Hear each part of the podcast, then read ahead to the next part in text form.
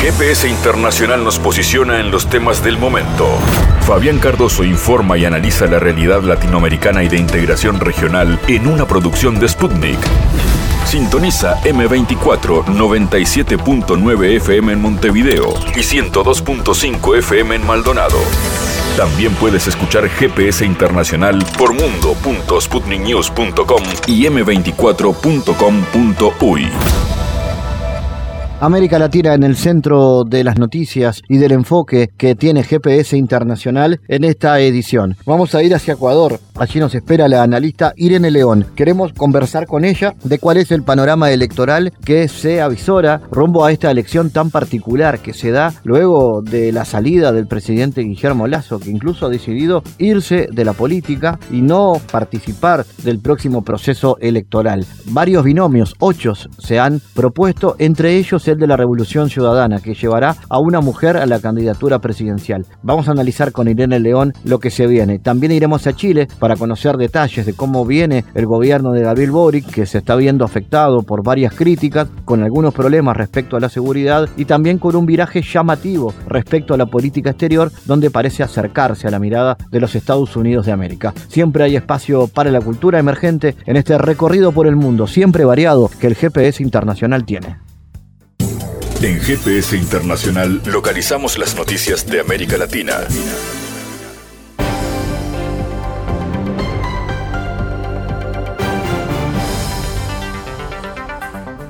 El presidente brasileño Luis Ignacio Lula da Silva dijo el 13 de junio que el fútbol de su país ya no goza de la calidad de antes. El fútbol brasileño ya no está bien, no tenemos el mejor fútbol del mundo, dijo Lula en una entrevista con la estatal empresa de comunicación de Brasil, que fue difundida en las redes sociales. Sostuvo también que Brasil, pentacampeón del mundo con la selección mayor, se convirtió en un exportador de jóvenes futbolistas que ganan experiencia en el exterior. Lamento que nuestra selección no esté preparada para disputar grandes eventos, agregó el presidente dijo que es triste que la selección brasileña siga sin entrenador desde la eliminación ante Croacia en los cuartos de final del Mundial 2022. Lo que es más grave es que hoy no podemos formar un gran equipo porque no tenemos los jugadores de calidad que teníamos en los años 70. Puso como ejemplo la derrota que sufrió la selección brasileña sub-20 este mes frente a Israel en los cuartos de final.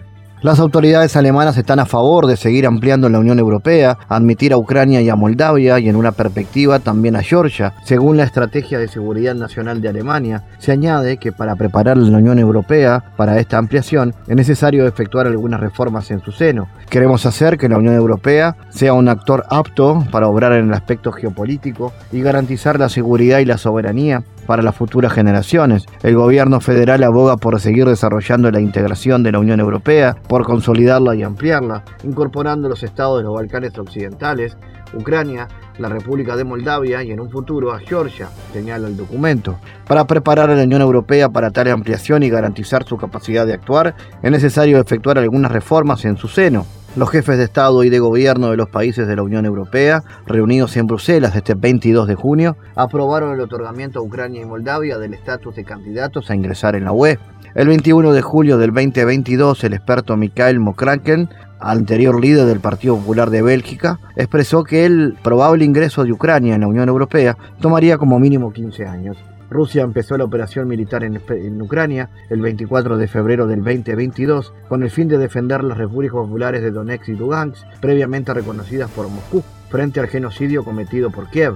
El presidente ruso Vladimir Putin señaló que la operación especial fue una medida forzosa que Rusia se había obligado a tomar porque no le dejaron la posibilidad de actuar de otro modo, crearon unos riesgos en materia de seguridad a los que no se podía reaccionar de otra manera. Los más de 13.400, 500 electores ecuatorianos convocados a las urnas el 20 de agosto tendrán que escoger entre ocho propuestas al nuevo binomio presidencial que va a dirigir a su país, según los datos oficiales difundidos por el organismo al cierre del plazo para la inscripción. El Consejo Nacional Electoral publicó en Twitter el listado y las fotos de quienes buscarán ganar la silla presidencial en las elecciones anticipadas con el título de ocho binomios presidenciales preinscriptos. En el mensaje en la red social, el CNE precisó que conforme a la normativa, las organizaciones políticas serán notificadas para, de considerar lo necesario, interponer sus recursos. El próximo proceso comicial contempla también la elección de los 137 integrantes de la Asamblea Nacional.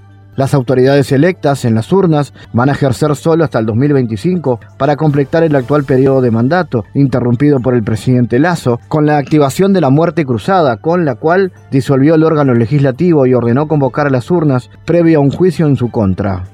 Mediante decreto presidencial número 741, publicado en el registro oficial, se disolvió la Asamblea Nacional por grave crisis política y conmoción interna, de conformidad con el artículo 148 de la Constitución de la República del Ecuador, y se notificó al Consejo Nacional Electoral para que convoque a elecciones dentro del plazo de siete días.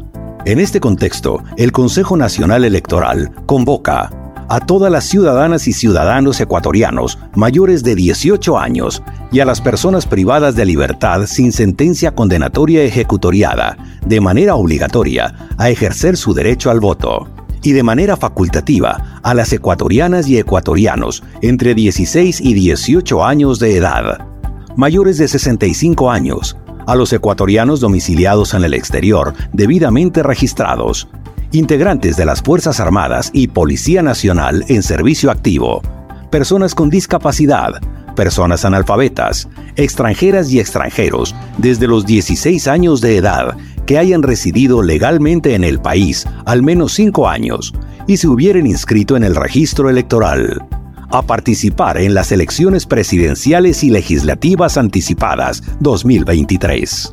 Para elegir a presidenta o presidente y vicepresidenta o vicepresidente de la República, 137 representantes a la Asamblea Nacional, distribuidos de la siguiente manera: 15 asambleístas nacionales, 116 asambleístas provinciales y 6 asambleístas de las circunscripciones especiales del exterior. El periodo de funciones de las candidatas y candidatos que resulten elegidos para sus respectivas dignidades será para binomio presidencial desde su posesión hasta el 23 de mayo de 2025. Para las y los asambleístas nacionales, provinciales y de las circunscripciones especiales del exterior, desde su posesión hasta el 13 de mayo de 2025. La inscripción de candidaturas para presidenta o presidente y vicepresidenta o vicepresidente de la República, así como para asambleístas nacionales, se presentarán en el Consejo Nacional Electoral. Para la inscripción de los asambleístas provinciales se presentarán en las secretarías de las juntas provinciales electorales según su jurisdicción, mientras que para la inscripción de candidaturas para asambleístas por el exterior se presentarán ante la Junta Especial del Exterior o de las oficinas consulares del Ecuador en el exterior. Las solicitudes para todas las dignidades se registrarán a través del portal web institucional www.cne.gov.es desde el 28 de mayo hasta el 10 de junio de 2023. El CNE hace un llamado para que la inscripción de candidaturas se desarrolle en un entorno de paz, respeto y que las prácticas de la cultura política ratifiquen el sentido democrático que caracteriza a las organizaciones políticas. Las listas se conformarán obligatoriamente cumpliendo con los principios de equidad, paridad, alternabilidad y secuencialidad entre mujeres y hombres, tanto para principales como para suplentes. Las candidaturas inscritas oficialmente para presidente de la República deberán participar en los debates electorales obligatorios. La campaña electoral iniciará el 8 de agosto y terminará el 17 de agosto de 2023. Y en caso de existir una segunda vuelta electoral, la campaña se realizará del 24 de septiembre al 12 de octubre de 2023. Durante este periodo, se garantizará de forma equitativa e igualitaria la promoción electoral que propicie el debate y la difusión de las propuestas programáticas de todas las candidaturas. El Estado, a través del presupuesto operativo del Consejo Nacional Electoral, financiará exclusivamente la propaganda electoral en prensa escrita, radio, televisión, vallas publicitarias y medios digitales de todas las candidaturas unipersonales y pluripersonales. A partir de la fecha de la presente convocatoria, se prohíbe cualquier tipo de publicidad con fines electorales, con excepción de las dispuestas por el Consejo Nacional Electoral. Como principio de transparencia, el Consejo Nacional Electoral designará a los miembros de las juntas receptoras del voto, quienes contarán los votos, constituyéndose en garantes del respeto a la voluntad popular expresada en las urnas. Asimismo, el Código de la Democracia establece las obligaciones y sanciones que se aplicarán a los miembros de las juntas receptoras del voto, quienes serán sancionados con una multa del 10% del salario básico unificado, equivalente a 45 dólares, si no participan en las capacitaciones que realizará el Consejo Nacional Electoral.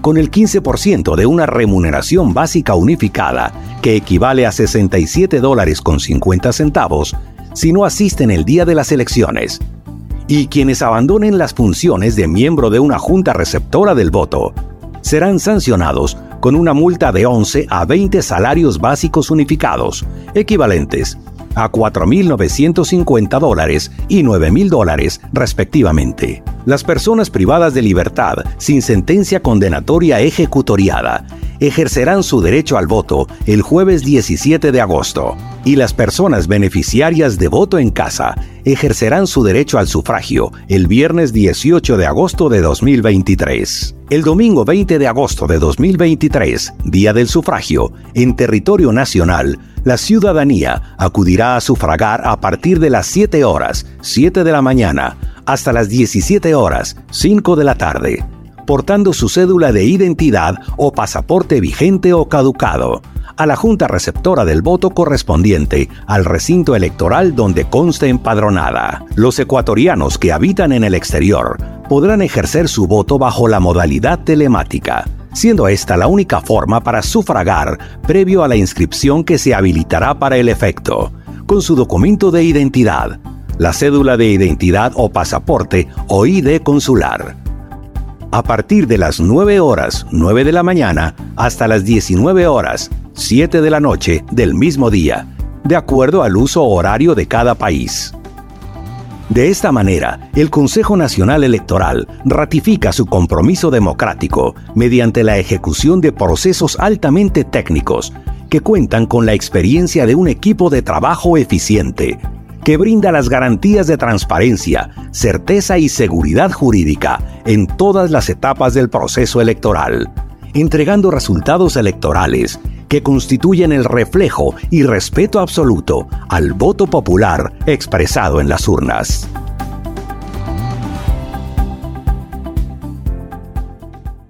Francia deberá revelar por qué su presidente Emmanuel Macron quiere asistir a la cumbre del grupo BRICS en Sudáfrica, dijo la portavoz del Ministerio de Asuntos Exteriores de Rusia. El portal Opinión, al referirse a fuentes propias, comunicó hace poco que el presidente de Francia, Emmanuel Macron, pidió al mandatario sudafricano participar en la cumbre de los BRICS que se va a celebrar en Johannesburgo en agosto, una solicitud que extrañó a otros jerarcas, agregó el medio. Según una fuente solvente, Sudáfrica no ha dado una respuesta a esta petición. Más tarde, un portavoz dijo al Sputnik no saber nada de la solicitud de Macron. No estaría mal que comenten para qué quieren ir. Se trata de establecer un nuevo contacto para demostrar la actividad de París o actuar como caballo de Troya, que lo expliquen. Creo que en primer lugar debería comentarlo el Palacio Eliseo o los que serán delegados. La diplomática añadió que es una organización en la que nunca han participado y hacia la que jamás han mostrado cortesía, por no hablar ya de buenos sentimientos o de intenciones.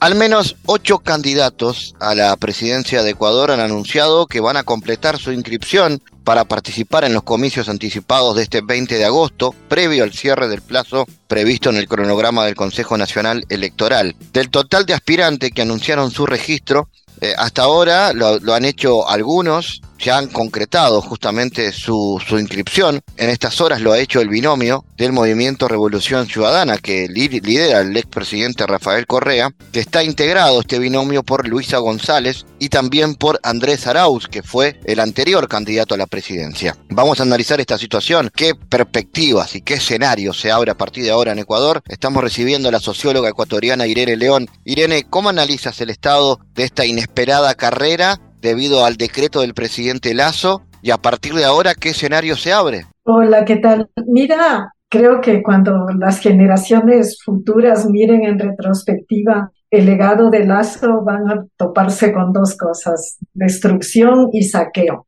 Eh, su aporte a la destrucción de la política y de lo político va a ser sin duda eh, uno de sus legados y entre esos por la situación en la que estamos ahora. Así que este, estamos ya en pre-campaña electoral, hoy se cierra la inscripción de candidaturas en un contexto de desmantelamiento institucional, que claro es inherente a la agenda neoliberal, como ya hemos señalado antes, y un desmontaje de la institucionalidad política. Esto afecta a la política, puesto que los partidos y los referentes organizativos de la sociedad también están empequeñecidos ahora y, y con con representaciones muy mínimas. Eso muestra cómo esta, este ataque, esta arremetida a la, a la organización política ha hecho efecto en este contexto. Entonces, en, en estos momentos, ya inscribiendo las últimas candidaturas, con excepción del movimiento Revolución Ciudadana, todas las otras candidaturas son individuales y que se están presentando en asociaciones partidistas de de interés principalmente. Incluso los referentes políticos de la derecha, como el Partido Social Cristiano, que tiene varias décadas de existencia y que se ha mostrado como un referente sólido, están todos fragmentados, ese partido y los otros. Y el discurso, los discursos principales son estos de disociarse de la política, satanizándolo incluso, lo que explica, lo que expresa esta voluntad de romper con las formas organizativas. Y en los contenidos hay un foco en la inseguridad y claro, en, el miedo de la gente y el otro polo en de, la mayoría de las candidaturas que buscan avilipendiar el proyecto de la revolución ciudadana. Por su parte, Revolución Ciudadana, que es el movimiento liderado por Rafael Correa, que ha sido objeto de una persecución política y lofer intensivos todos estos años, eh, no obstante eso se ha consolidado y muestra, se muestra ostensiblemente como la principal fuerza política del país. Entonces, en estos días vemos ese contraste, por un lado, este movimiento político, este partido organizado con agenda y propuestas y con liderazgos, eh, liderazgos de mujeres especialmente, y eh, con mucha adhesión de gente joven, en fin, eh, con una representación nacional que se muestra con capacidad de disputar victoria, como lo están anunciando en la primera vuelta eh, con Luisa, González y Andrés Arauz que tú mencionabas antes. Entonces, eh, ese es el contexto. vemos como un entorno, como dije, de asociaciones más individuales o de pequeños grupos en torno a membretes de partidos y y que están buscando en la mejor de sus expectativas llegar a una segunda vuelta en la que posiblemente podrían juntarse todos estos siete y este, buscar a obtener una victoria de alguno de ellos frente a Revolución Ciudadana si llegan a, a la segunda vuelta. Como dijiste en, la, introducción, hoy inscribió, se inscribieron las candidaturas de, Revolución Ciudadana, hubo incidentes violentos, el país está sumido en una ola de violencia en, en todos los campos, pero el caso de esta última demostración de violencia es más grave porque fue en la puerta del Consejo Nacional Electoral por la policía de, de, la, de seguridad de, de, ese consejo. Entonces, eh, esperamos una campaña muy movida con, con expresiones de mucha violencia verbal y violencia real como esta que, que vivieron los la y el candidato de la Revolución Ciudadana. La candidata Luisa González es la única mujer que se presenta a la disputa por la presidencia y de obtener victoria será la, primera mujer presidenta de, Ecuador. Así que, bueno, hay mucha expectativa y todos todo indica que este movimiento tiene fuertes indicios de victoria, como lo dije, no solo las encuestas, sino que en estos días que de pre-campaña, en los actos de, denominaciones internas, hoy en la inscripción se están viendo baños de masa acompañando estas candidaturas, cosa que durante todos estos años hemos visto muy poco y que no se ha visto, por ejemplo, elecciones internas en las otras siete candidaturas con esta demostración de, de capacidad de, de, escoger líderes y de tener posibilidades de, de tener varias, varios tipos de representación. Eh, están también eh, en el escenario elecciones legislativas. Ahí también, bueno, hay toda una lluvia de, de candidaturas, de clientelas, para estos entornos de los siete, de los siete, de las siete candidaturas, de los siete frentes políticos que están en, en el escenario. Hay que decir que el presidente Guillermo Lazo, tú mencionabas el caso de la muerte cruzada, a la que él llamó eh, su movimiento, que se llama Creando Oportunidades, no se presenta. Entonces, luego de haber hecho este acto de, de diluir toda, toda la institucionalidad y, a, y llamar a esta muerte cruzada, desaparecen políticamente del escenario y sin duda eso tiene que ver con la poca capacidad de convocatoria que no solo este líder Lazo tiene, sino que sus entornos eh, han tenido. Y como su gestión no ha tenido este, ningún, ninguna repercusión positiva conocida en la sociedad, sin duda este, sus, eh, sus niveles de popularidad están por, lo, por abajo de los 10 puntos. Así que no se presentan a las elecciones el, el polo del, del poder del capital financiero que ahora domina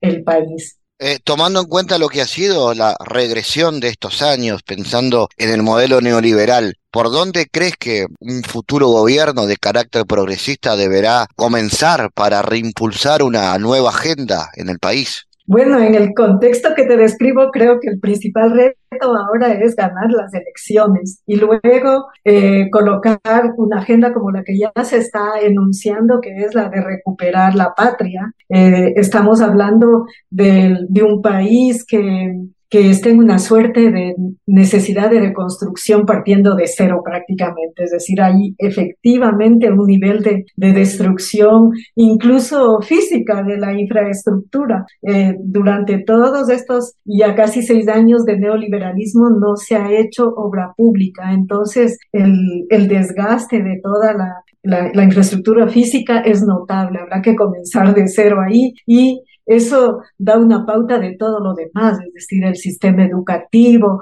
el, sistema de salud, eh, las políticas públicas de empleo, etcétera, etcétera. Entonces hay un gran, eh, una gran agenda de reconstrucción que está en el escenario para para el próximo periodo. El movimiento Revolución Ciudadana ha hablado, por otro lado, de una asamblea constituyente para reinstitucionalizar el país. Es decir, no es una asamblea que, convocaría a a una nueva constitución, puesto que Ecuador ya tiene una que es bastante buena y está vigente, sino este, a crear un mecanismo democrático para retomar la institucionalidad que ha sido destruida y que ahora está sometida a lo que queda de instituciones, a intereses, está sometida a intereses de grupos privados y hasta de mafias, que ahora ya es parte de, del, del, panorama y de, y de todo lo que acontece en el país. Está, esto es novedoso aquí, no, Ecuador no conocía esa realidad de, de, grupos de delincuencia organizada y más. Entonces, la reinstitucionalización del país implica pensar en el país y, este, sin duda, desplazar esta ocupación de terreno de los grupos privados de toda índole que están en este momento hegemonizando todo en el país. Y luego está el reto y el planteo sobre la mesa de una agenda económica y de, y de retomar la planificación del país. Es decir, hay que volver a pensar la economía desde una perspectiva integral y ya no apenas de negocios privados como está sucediendo ahora. Hay que volver a pensar en la redistribución económica que implica medidas muy distintas a las de hacerlo todo en función de, lucro privado. Entonces hay que recuperar los sentidos de soberanía en la producción, la producción agrícola, ejemplo, Ecuador es un país agrícola, pensar nuevamente la producción agrícola para la soberanía alimentaria como ya estaba encaminado. O sea, hay que hacer una gran inversión de sentidos en retomar la agenda del mundo del campo, de, del mundo campesino, que en nuestro caso, en buena parte también es indígena y afrodescendiente. Entonces, bueno, es una agenda voluminosa en la que estarán eh, sin duda la recuperación de las propuestas de soberanía energética en la gestión de los recursos, del agua, el petróleo, la naturaleza, que además aquí es sujeto de derecho por la Constitución. Entonces, queda en toda una propuesta que ya este país conoció por rearmar, es decir, rearticular un proyecto económico también a un proyecto económico endógeno regional que es el de la integración latinoamericana y del Caribe. Y luego, bueno, voluminosa digo porque no te nombraré política social con todas sus vertientes, pobreza, educación, salud y en fin, otros niveles como los de las culturas, ciencia y tecnología, etcétera. Así que hay que rearmar todo, pero quizá comenzando por estos cinco primeros ejes que mencioné eh, para el poco tiempo que tendrá esta fase de gobierno ya es bastante. Claro, Irene, dado que Ecuador, al igual que Bolivia, ha construido una constitución de avanzada para la región, al incluir, por ejemplo, la plurinacionalidad como instrumentos normativos, también eh, basados en conceptos de pueblos originarios, ¿cómo ves la importancia de ese concepto instalado del buen vivir, ¿no? En el marco del debate político ecuatoriano? A ver, en, los seis años de, neoliberalismo se ha desmontado todo esto, es decir, el referente constitucional está ahí, tenemos esta constitución de avanzada, como tú dices, pero el país ha ido eh, destruyéndose. Y entonces, este, de, de, pensar el buen vivir y pensar cómo construir una, una visión alternativa que coloque la reproducción de la vida al centro y no la reproducción del capital, que es, que es el foco principal del buen vivir. O sea, de pensar esto, de planificar, por ejemplo, aquí teníamos un plan nacional para el buen vivir que pensaba en cómo organizar, eh, qué sé yo, desde los derechos de la naturaleza, desde la redistribución, desde la existencia de todos los pueblos, etcétera. Entonces pasamos de eso a, a discutir sobre qué hacer con los muertos y, y con la inseguridad en fin, ha habido esa destrucción también de la capacidad de pensar colectivamente desde esta constitución de avanzada que tenemos. Y ha habido, bueno, esta fase regresiva de la política que mencionaba, que está interrelacionada con esta, con esta regresión. Pero el proyecto sigue vivo. En los 10 años que de la Revolución Ciudadana se avanzó mucho en el concepto de un país soberano que sigue vivo y está presente en las propuestas que, están ahora en el escenario del, del grupo alternativo. Está, eh, avanzó mucho en en organizar el país en función de la gente, de, de, toda la gente, de todo, de ver el país como un todo, de pensar en igualdad, de, se construyó un concepto constitucional que es el de la diversidad económica y productiva, por ejemplo, y quedó en marcha la idea de, eh, de construir otro modelo en ese sentido. Y en fin, te dije, quedó en la mesa de los derechos, quedaron en la mesa los derechos de la naturaleza. Y todo esto existe y está sobre la mesa para construir el país de nuevo y arrancar, como está propuesto, ahora con un nuevo pie con estas ideas. Y claro, hay eh, una política internacional soberana que retomar, puesto que en toda esta fase eh, no tenemos en realidad una política internacional propia. Eh, la agenda de política exterior incluso ha estado muy asociada a la de Estados Unidos y no a la propia, a los propios intereses nacionales ni de región. Entonces, sí, hay todo, hay todo esto, pero eh, el concepto marco del, del, buen vivir como una alternativa civilizatoria es un concepto, una propuesta de largo alcance y sigue viva y sin duda permite este, canalizar energías para este nuevo proceso en el que el país quiere salir adelante con, con altura, ¿no? Y dejar, eh, como está propuesto atrás, esta, esta mala fase en la que hemos estado en este, en este ciclo de seis años. Entonces, la disputa está ahí y ahí se nota que hay esperanza en la candidatura alternativa del, del movimiento Revolución Ciudadana para retomar todo este proyecto nacional y también pensar en la articulación de esta propuesta ecuatoriana al espacio de integración regional latinoamericana y sin duda desde ahí, desde el espacio de integración regional, pensar en, una región con capacidad de, ser, eh, de disputar un espacio en la configuración de un mundo multipolar. Entonces, eh, sí, estamos en, en, esa, en esa visión, en esta, en esta propuesta de, reconstruir ese espacio de país alternativo, soberano y, con dignidad que ya este, pudimos saborear durante algunos años aquí. Y claro, que, que demandará muchos esfuerzos, incluso esfuerzos ahora en el proceso electoral y luego si llega a concretarse la victoria del proyecto alternativo, sin duda queda toda esta agenda de reconstrucción sobre la mesa. Pero hay voluntades y, y como dije, se nota un dinamismo eh, interesante en tanto eh, la población está expresando esa, ese interés por retomar el rumbo de vida y no el de muerte en el que estamos ahora. Irene León, gracias por tu contacto y tu análisis desde Ecuador. Muchas gracias, hasta luego. Analizamos los temas en GPS Internacional.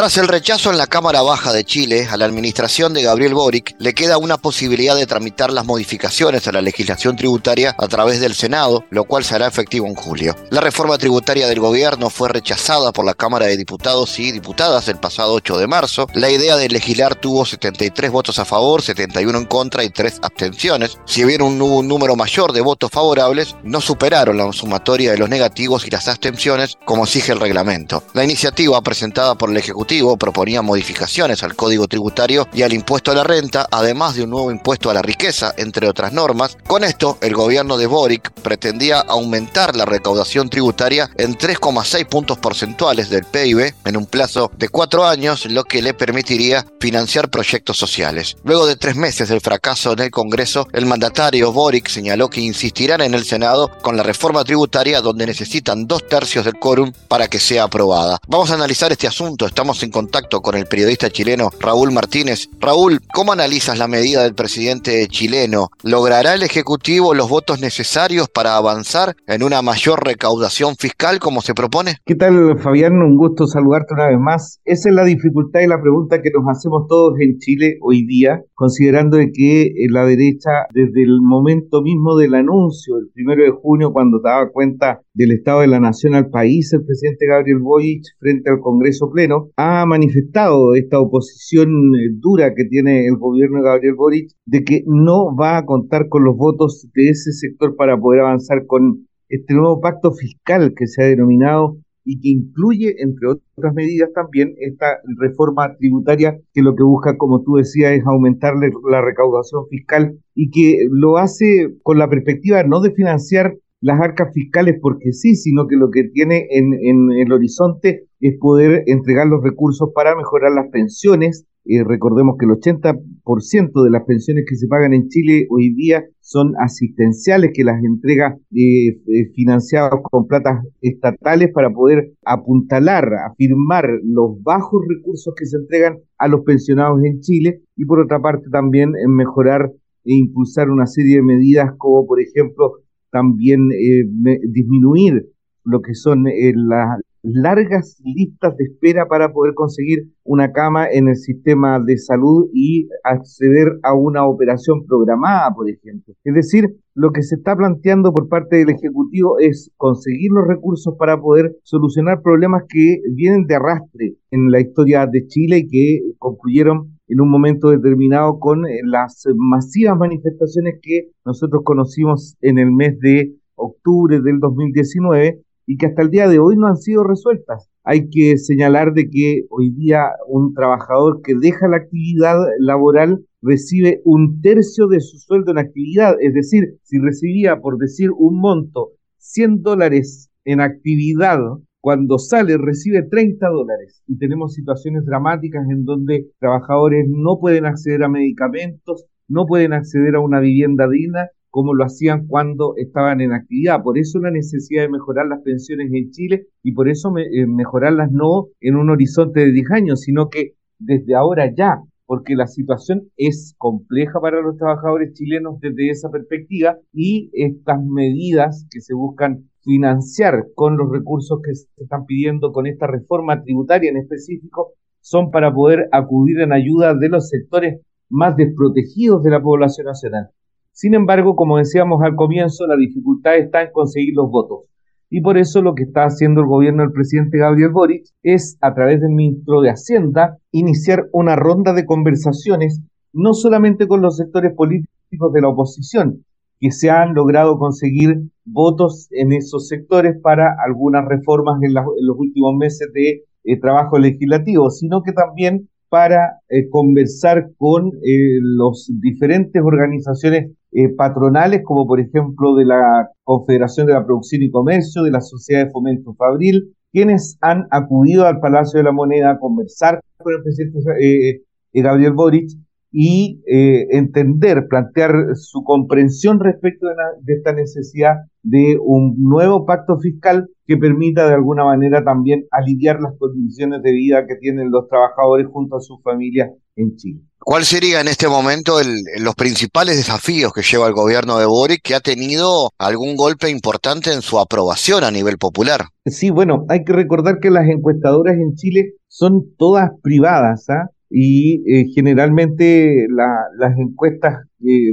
reflejan eh, un malestar que muchas veces puede ser generado a través de los medios de comunicación, que son un termómetro temporal y que también hay que decir que los problemas que tiene Chile son históricos, son estructurales por una por un tipo de sociedad que se construyó a partir de la dictadura militar que encabezó Augusto Pinochet junto a muchos de los civiles que eh, fueron en su momento también eh, eh, parte de esta dictadura y que finalmente lo que hace es reflejar una molestia porque lo que espera la gente lógicamente es que cuando llega un gobierno que plantea cambios, que plantea mejoras, es que esas mejoras se hagan de inmediato. Sin embargo, las dificultades se encuentran porque primero faltan los recursos, en el caso de Gabriel Boric veníamos saliendo de una pandemia y de un periodo de agitación social importante como tuvimos entre el 2019 y el 2020, y por otra parte, no existen eh, los grandes recursos para poder financiar todas las necesidades sociales que tiene el país. Por eso eh, hay un gran desafío. Y fíjate, eh, Fabián, que uno de los problemas más grandes que tiene Chile hoy día es hacer frente a los problemas de seguridad. En la pandemia significó que la frontera chilena, a pesar de que por cuestiones naturales cuenta con una barrera, como es el desierto de Atacama, como es la cordillera de los Andes, pero igualmente significó de que un flujo importante de personas vinieran a Chile atraídas por esta imagen internacional de bonanza que tiene Chile. Sin embargo, esto significó que también se instalaran algunas mafias de tráfico de personas, por ejemplo, de eh, personas que hacían tratas de blanca, para, cayendo personas especialmente mujeres para prostituirlas, por, por ejemplo, y otras que se vinieron a establecer para la producción y comercialización y exportación de drogas, colocando a Chile en una situación en la que no había estado nunca. Y cuando llega el gobierno de Gabriel Boric a la moneda, se da cuenta de que el 50% del parque automotriz que tenía la policía de carabineros, la principal policía que tiene Chile, estaba en desuso, estaba mala, no se había repuesto y además que hay una, hay, había una gran diferenciación, una gran segregación respecto del uso de las fuerzas policiales en donde se concentraban en los sectores de más ingresos y los sectores más pobres quedaban totalmente desprotegidos, quedando de esa manera a la vida y prácticamente en la calle frente al avance de la delincuencia y el crimen organizado. Esas son medidas en donde, esas son situaciones, realidades en donde se han colocado más recursos, en donde se está renovando el parque automotriz, en donde se están comprando, por ejemplo, chalecos antibalas para los funcionarios policiales para que puedan enfrentar a la delincuencia y al crimen organizado. Es decir, ese es el nivel de desafíos que enfrenta hoy día el gobierno de Gabriel Boric y que está bastante complicado con este discurso en donde eh, se plantea de que el gobierno busca primero defender los derechos humanos y no solucionar el problema de la delincuencia, cuando lo que se está haciendo es tratar de equilibrar esas dos situaciones para poder dar seguridad, que es lo principal para el avance y la solución de los problemas en una sociedad. Raúl, y en materia internacional, de alguna manera lo que sucede en la región siempre impacta, ¿no? Un posible triunfo de la derecha en Argentina podría eh, avisorar movimientos en Chile y que esto favorezca, por ejemplo, a los sectores de más de ultraderecha que encabeza Katz, por ejemplo. Eh, bueno, el, el, a ver, hay que recordar que en Chile nosotros tuvimos una una, un proceso constituyente durante el año 2022 que concluyó con el rechazo de la propuesta constitucional que se hizo en ese proceso y que significó que todo el país quedara prácticamente eh, sorprendido porque lo que una de las medidas que se buscaba con el estallido social del 2019 era precisamente modificar la constitución que como tú sabrás eh, fue dejada por la dictadura militar de 1980 a través de un plebiscito fraudulento que, y que nos rige hasta el día de hoy. Pues bien, esa situación, ese rechazo a esa propuesta constitucional significó de que se convocara a un nuevo proceso constituyente y este nuevo proceso constituyente está representado en más del 50% por eh, militantes del Partido Republicano, que es, eh, que es el soporte político, la organización que soporta a José Antonio Cast. Es decir, el avance de la ultraderecha en Chile es eh, evidente, verdadero, ha significado una marginación muy importante para las fuerzas oficialistas. Hay un discurso pro seguridad y anti-gobierno muy fuerte que se registra en los medios de comunicación de manera evidente, de manera transversal, y por otra parte eh, da cuenta de una situación bastante compleja que está viviendo el país en relación a lo que puede ocurrir con, primero, la propuesta constitucional que se tiene que votar el próximo mes de diciembre y que va a reflejar lo que pueda evidentemente ocurrir el próximo año cuando ya se va a dar una elección súper importante que va a dejar pintado el territorio respecto de las alianzas y los partidos políticos, porque el 2024 es la elección de eh, representantes comunales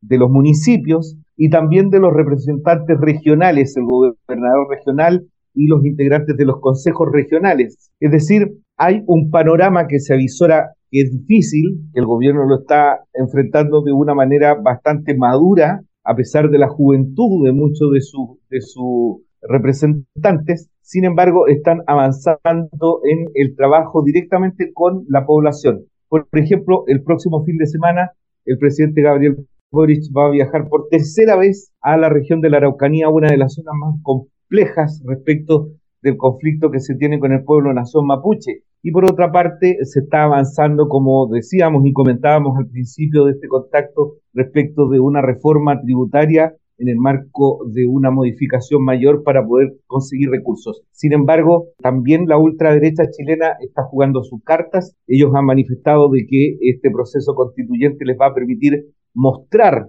y dar cuenta de la calidad democrática que ellos tienen y de la oferta que ellos pueden hacer al país y por lo tanto es lógico que lo que va a ocurrir con Milei, eh, Javier Milei en Argentina eh, a fines de este año y lo que ocurre en general con el avance de la ultraderecha a nivel eh, global va a también significar un cambio en lo que puede hacer lo que ocurra en Chile en los próximos meses. Como siempre, Raúl Martínez, gracias por estar en GPS. Que estén muy bien, Fabián, un gusto y saludo a los que escuchan el programa. En GPS Internacional navegamos por la sociedad y la cultura.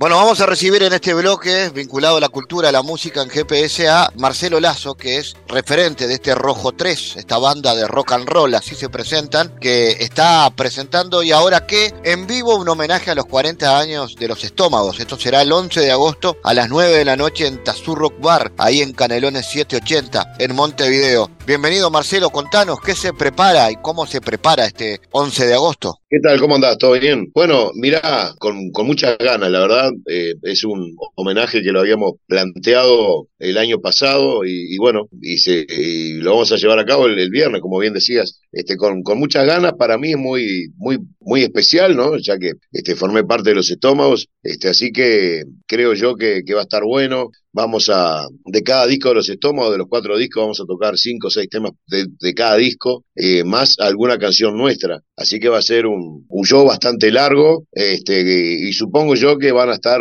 prácticamente todas las canciones más este, referentes de los estómagos. Eso te iba a preguntar, ¿no? Un recorrido importante, una referencia para el rock nacional han sido los estómagos. ¿Qué significa para vos eso? Bueno, mirá, yo he dicho varias veces, ¿no? En, en, distintas oportunidades, en distintas notas, que yo tuve la, la suerte de haber tocado en dos bandas que fueron muy importantes. Una fue en los, los estómagos en los 80 este, y otra en los buitres en los 90, ¿no? Este, entonces, para mí es muy importante haber formado parte de esa movida, en particular de los, de los estómagos. Este, es, eh, mirá, yo cuando la época en que la que tocaban los estómagos no eh, creo que ninguno de nosotros sacamos la cuenta de lo que generaba lo, o lo que iba a generar los estómagos con el correr del tiempo, ¿no? Por aquellos años era solamente tocar y pasarla bien. Este, después de que pasaron los años, las décadas, es, es este, creo que es importante lo, lo, lo que significó este, la banda, sigue significando eh, y sigue siendo un referente, ¿no? De, de ese tiempo. Así que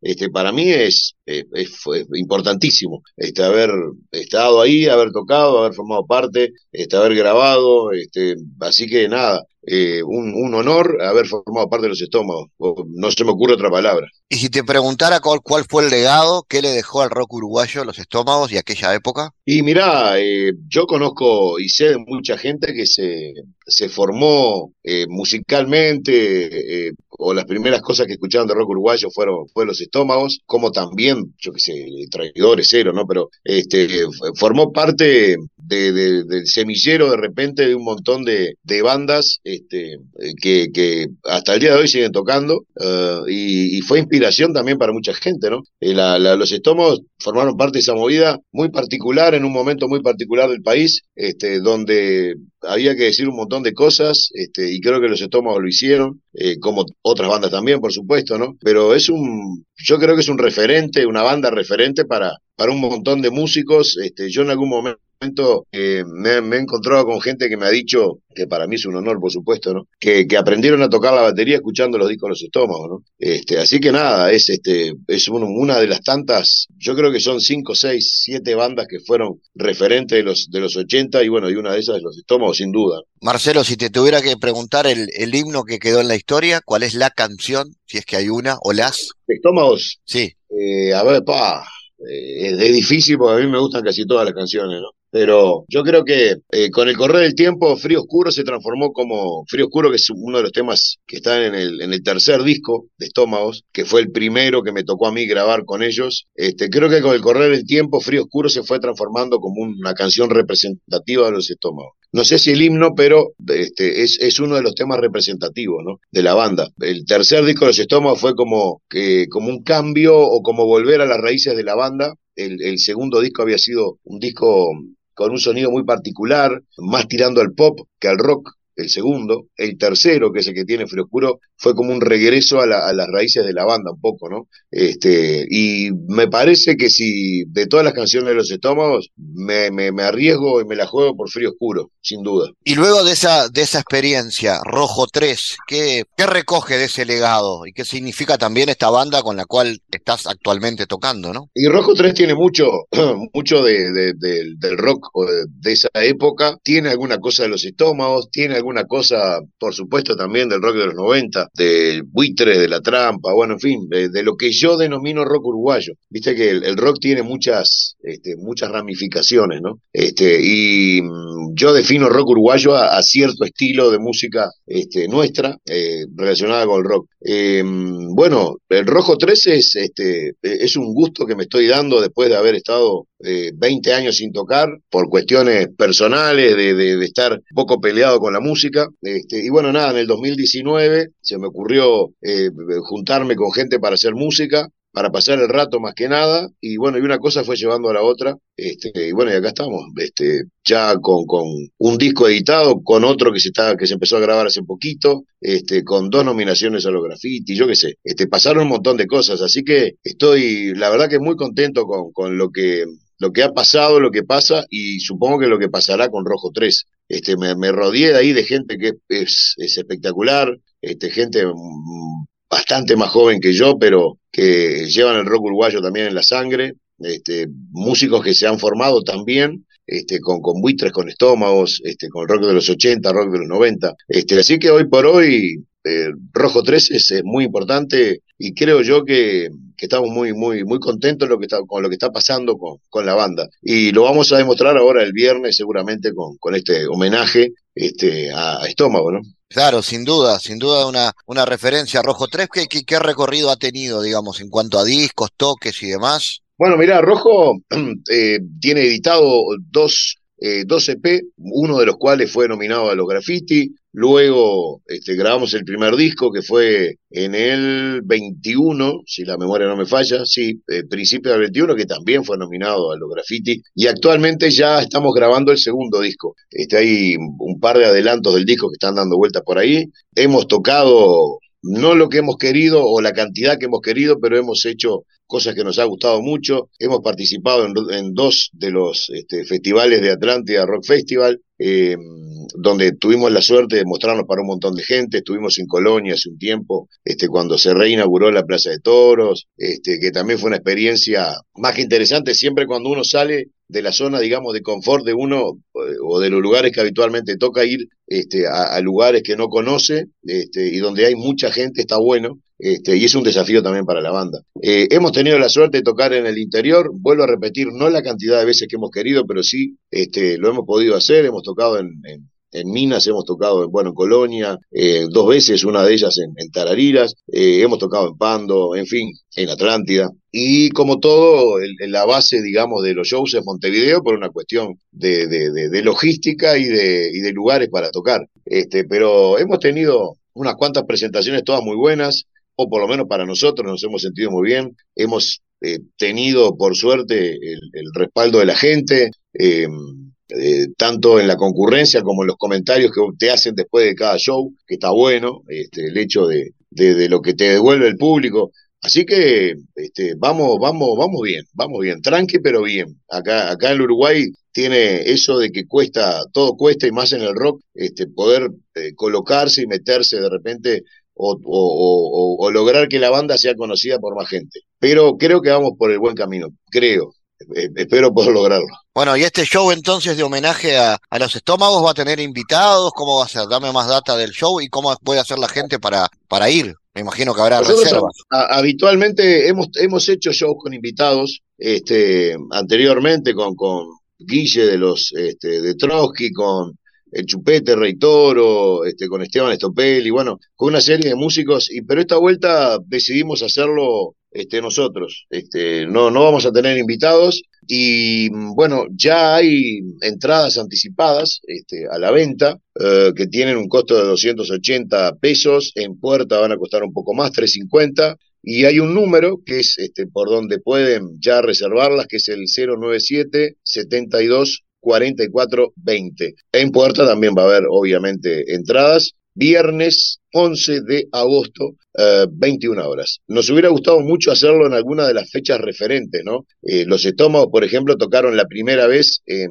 en, agosto, un 6 de agosto, y la última vez un 25 de agosto. Este, el 25 es una fecha complicada y no pudimos conseguir la fecha cercana al 6. Este, y bueno, nada, optamos por este viernes 11 que está como en el medio ahí. Este, pero ya, ya hay anticipadas y va a ser, vuelvo a repetir, un show largo donde van a, estar prácticamente todas las canciones más referentes de la banda y algún tema nuestro, por supuesto, que también vamos a, a estar tocando esa noche, algún adelanto probablemente del disco nuevo. Marcelo Lazo, gracias por estar en GPS. Un gusto y muchas gracias por el espacio. El mundo en GPS Internacional. En Diálogos Geopolíticos analizamos diversos asuntos que atañen a la política mundial, desde el abordaje de los ámbitos multilaterales de articulación política a nivel global hasta las cualidades y los propósitos de las configuraciones regionales, tanto en América Latina así como en otras regiones. Nuestro objetivo es poner foco a una gran diversidad de temas que atañen a la geopolítica en el mundo contemporáneo. Para eso vamos a recibir a Santiago Caetano, aquí en GPS. Bienvenido, Santiago. ¿Cómo te va, Fabián? Continuando con lo que pusimos ayer, dado que la sociedad internacional está asignada por su heterogeneidad, independencia y complejidad, con la llegada del neoliberalismo y la consiguiente internacionalización de los mercados financieros desde comienzos de los años 80, el sistema internacional debería pensarse en clave global. La intensificación de los procesos transnacionales, así como la acelerada expansión del capitalismo tras el fin de la Guerra Fría, derivaron en el ocaso de la pugna geopolítica bipolar y dio lugar a un nuevo orden geoeconómico que ubicó a los Estados Unidos en una posición de preeminencia.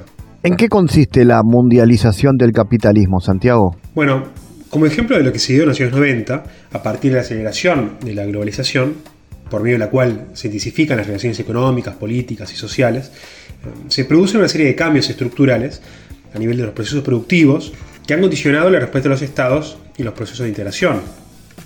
Dichos procesos se han caracterizado por la desnacionalización de la producción, así como por la nueva organización del trabajo, lo cual ha promovido una reconceptualización de los ámbitos de poder, tanto a nivel local como regional. ¿Y qué rol cumplen actores como las empresas transnacionales? Bueno, bien, en este nuevo contexto de intensificación de las relaciones transnacionales, reviste particular importancia el rol de las empresas transnacionales como actores relevantes en la diversificación y traslado de sus cadenas productivas en distintos países, siendo la mayoría de ellas provenientes de Occidente. Se destaca entonces su incidencia en relación al importante crecimiento del comercio exterior, así como de los movimientos de personas a través de las fronteras y una mayor circulación de la información. Bueno, más adelante continuaremos hablando de este tema. Gracias Santiago por tu aporte a GPS Internacional. Gracias Fabián, hasta la próxima. GPS Internacional, una producción de Sputnik con la producción periodística de Santiago Caetano, siguiendo los temas más importantes de la agenda latinoamericana y con visión global. Esta producción de Sputnik que se despide y que nos invita también a que nos sigan a través de las redes sociales. En Twitter somos GPS Inter y estamos también en Facebook, GPS Internacional. Fabián Cardoso en GPS Internacional junto a los protagonistas analizó la realidad.